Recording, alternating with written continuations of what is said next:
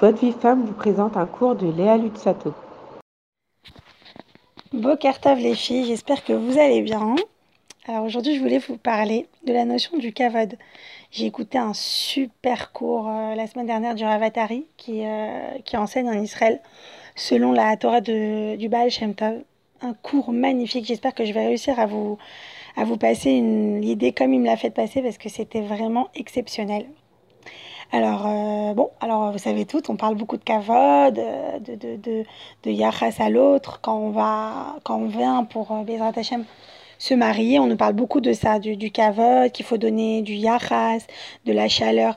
Bon, alors bon, la chaleur, l'intérêt, on sait un peu, mais c'est quoi vraiment le kavod C'est quoi le kavod On va, on va, on va, on va s'intéresser sur ça aujourd'hui. Alors, euh, je vais vous ramener Bezrat Hashem quelques questions et en fait en fonction des réponses de ces questions eh ben on va on va euh, Bezrat euh, euh, connaître le le sod on va dire ça comme ça le secret de ce que c'est vraiment le kavod. Alors il y a une première question qui se pose c'est je sais pas si vous avez remarqué dans les brachot du matin la première euh, bracha que l'on dit au début, il y a une série de brachot, Pokar Evrim, Matira Sorim, Zokef Kefufim, Malbisharumim. La première, c'est Anoten la servie, Binal et Afrin Ben Yom Ben Laila, qui donne au coq l'intelligence de différencier entre le jour et la nuit. C'est un petit peu bizarre comme, comme, euh, comme première bracha. Pourquoi elle est, là-bas, cette première bracha? Au lieu de dire, je sais pas, Pokar Evrim, que, bah, que tu m'as, tu m'as fait ouvrir les yeux, il y a des choses dans les brachot qui sont beaucoup plus importantes que bon, euh, le coq qui différencie euh, le jour et la nuit. Euh, bon, c'est sympathique, quoi quand on va aller dans les champs, on va voir le coq, on va aller, ok, on va faire une bracha sur lui, c'est sympa. Mais c'est bizarre que les Rachamim, ils ont mis la première bracha qui commence de cette série de brachot tous les matins qu'on doit dire tous les jours de notre vie. Ça, ça parle sur la, la, force du coq de différencier le jour et la nuit. Ça, c'est la première question. Deuxième question qu'on va ramener dans ce, petit audio, c'est... Euh, quand Amalek il a entendu que les Bnei Israël, ils, étaient en train d'arriver, et ben on dit comment il a su Amalek? On dit qu'il a su parce que les Anané Kavod ils avaient disparu parce que parce que Aaron, excusez-moi, était euh, est, mort en, fait. À partir du moment où Aaron est mort, les nuées de gloire en français, Anané Kavod en hébreu, ont disparu. Alors déjà, on se pose une question pourquoi les Anané Kavod ils étaient par le srout de Aaron à. Alors la manne, on sait que c'était par le srout de Moshe Rabbeinu, le puits, c'était par le srout de Myriam, et les Hanan Kavod, eux, c'était par le srout de Aaron à Cohen. Pourquoi Amalek, il attaque quand les Hanan Kavod, ils s'en vont? Et pourquoi on les appelle Hanan Kavod C'est là où je veux en venir. Parce que pourquoi eux, ils avaient la fonction de, quoi C'est Kavod. En français, c'est traduit par les nuées de gloire, mais en hébreu, on utilise vraiment le terme Kavod. Il venait te protéger de la chaleur, du froid, euh, des scorpions. Il tuait instantanément les scorpions, les serpents, tout ce qu'il peut avoir dans le désert. C'était un masgan euh, au niveau de la chaleur. Genre, le soir, il faisait super bon, la journée, il faisait bon. Mais quel rapport avec Kavod? Pourquoi tu les appelles pas Anané Agana, nuée de protection, par exemple? Quel rapport avec le Kavod?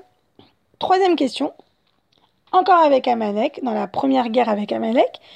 On sait que Moshe Rabbeinu, il levait les mains euh, quand il y avait la guerre, et là, les Bnei Israël, ils gagnaient, et dès qu'ils baissaient les mains, les Bnei Israël, ils tombaient. Et pendant cette guerre-là, on dit que les mains de Moshe Rabbeinu, elles étaient kvedot, kaved, encore le, on va retrouver encore cette notion de kaved. Pourquoi Aaron et Chour, on dit, ils sont venus l'aider à lever les mains? On sait que Moshe Rabbeinu, il avait une force surhumaine jusqu'à 120 ans. Pourquoi là, il n'est pas arrivé? Qu'est-ce qui s'est passé? Alors, je vais commencer ce, cours par le Yesod que Rabbi Moshe Feinstein, euh, un gadol de, de la génération précédente, qui nous, a appris dans une histoire qu'il a vécue. Et tout le cours, en fait, il va être basé sur ça. Un jour, Rav Moshe Feinstein, il revient de la tfila de Harvey de Shabbat avec un invité. Et il arrive à la maison, la table n'est pas faite, rien n'est mis. Évidemment, il ne dit rien à sa femme, pas un mot, pas comment, pas pourquoi. Il prend un livre euh, pour faire euh, Shne Mikra et Khatargum et il commence à lire. Et la femme, entre-temps, met la table, bah, au Hachem prépare tout. Et au bout de quelques minutes, je ne sais pas, dix minutes, un quart d'heure, sa femme lui dit Rabbi Moshe, la table est, mise. Pas une ni deux. Il ferme son livre et il commence à, euh, à procéder au céder du Kiddush. Bon, Baruch Hashem. La vérité, c'est qu'à la fin, euh, son ami qui était venu avec lui, son invité, il lui a posé la question. Il lui a dit Rabbi Moshe, la vérité, je ne comprends pas.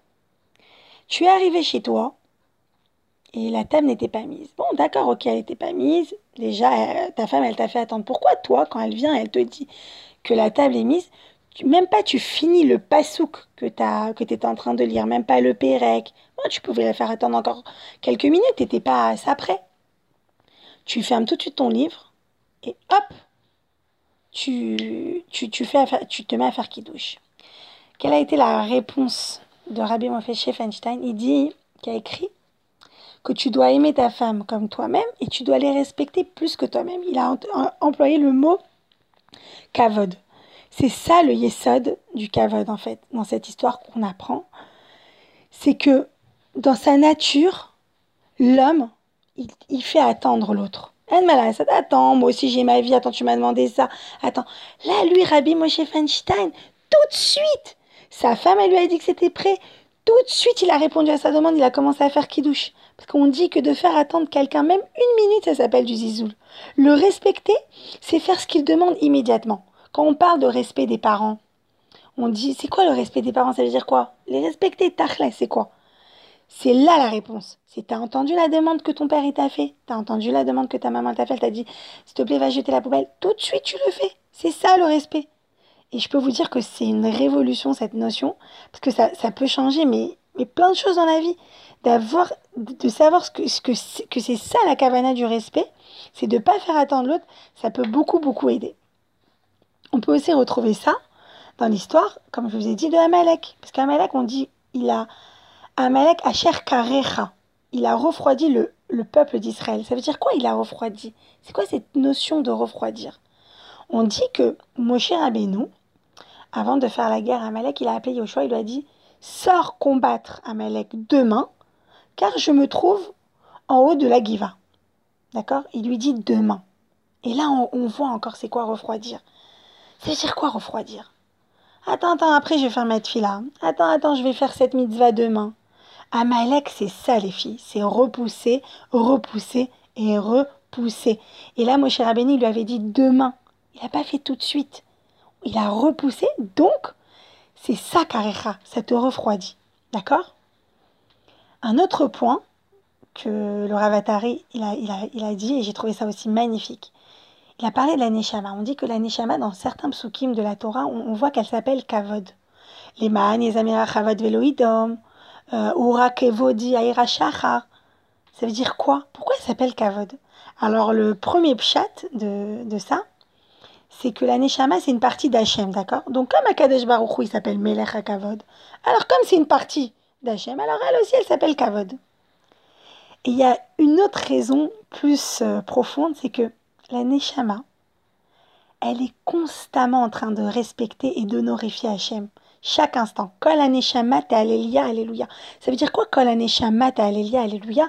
On dit que ça veut dire Kol Neshima Veneshima. Chaque respiration que nous, en fait, on respire, chaque instant de respiration, je ne sais pas si vous vous rendez compte, c'est magnifique. La Neshama, elle dit merci à Hachem. Voilà pourquoi on l'appelle Kavod. Parce qu'elle remercie immédiatement Hachem, excusez-moi elle le fait sur place. Donc elle est mechabedet auto comme elle remercie Hachem. Be rega au même instant, chaque, chaque euh, respiration, elle le fait. C'est magnifique, c'est exceptionnel. J'ai adoré cette, euh, cette notion. Je reprends encore l'histoire avec Amalek. Euh, Amalek, je ne sais pas si vous voyez, les lettres, si on les prend, c'est Am, Kal. Am, Kal. Et Kal, c'est le contraire de kaved. Kaved, ça vient de kavod. C'est ça, le shoresh du mot kavod, c'est le, c'est kaved. Parce qu'un objet qui est léger, c'est facile de le bouger. mais un objet qui est lourd, c'est dur de le bouger.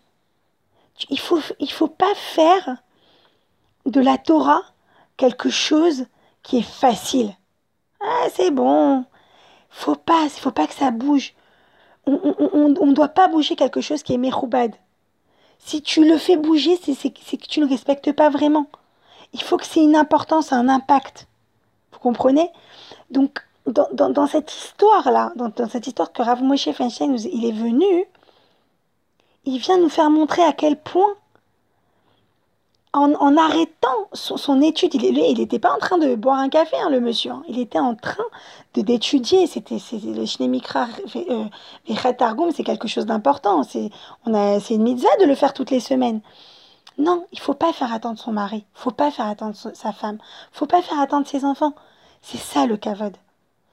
Et on va revenir à l'histoire d'Anan et Kavod. Donc, comme je vous ai dit, leur fonction, c'était quoi? C'était d'aplanir le chemin, de tuer les scorpions. Alors pourquoi on les appelle Kavod Parce qu'en fait, comme ils étaient là pour enlever toutes les embûches des Bnei Israël sur leur chemin dans le désert, les Bnei Israël, ils n'avaient pas d'interruption. Ils n'avaient pas de ikouvim. Ils n'avaient pas d'obstacle, en fait, grâce au Hanané Kavod. Donc, grâce à eux, comme il n'y avait pas d'obstacle, les Bnei Israël, ils pouvaient partir tout de suite, immédiatement. Il n'y avait pas besoin d'attendre. Donc voilà, ça revient à la notion de kavod, qu'ils ne faisaient pas attendre les Israël grâce à eux. Et voilà, c'est, j'espère que je vous ai bien transmis cette, euh, cet audio. J'ai essayé de le faire court parce que, euh, parce que voilà, j'espère que voilà, c'est, difficile de, d'écouter des longs cours, je sais, par WhatsApp. Donc voilà, j'espère que la, la notion de kavod, elle, euh, je l'ai bien expliqué. Ça peut, ça peut changer vraiment, vraiment des vies. Essayer de ne pas faire attendre l'autre, de, de, de mamash, Il t'a demandé quelque chose, fais-le tout de suite. Fais-le tout de suite et ça peut te changer. Il y a, il y a, tellement de siata d'Ishmaïa dans, dans, les, dans les choses qu'on fait tout de suite. On le voit, il faut, il faut pas repousser. Regardez mon cher Abénou, il a repoussé la guerre, il n'y a pas eu de siata d'Ishmaïa. Il y, a, eu les Veyede Moshek Vedim. Pourquoi elles étaient dures? Parce que il faut beaucoup de rachamim quand après on laisse traîner c'est très très compliqué. Voilà. Hashem, je vous souhaite bracha et dans tout, que des bonnes choses. À très bientôt.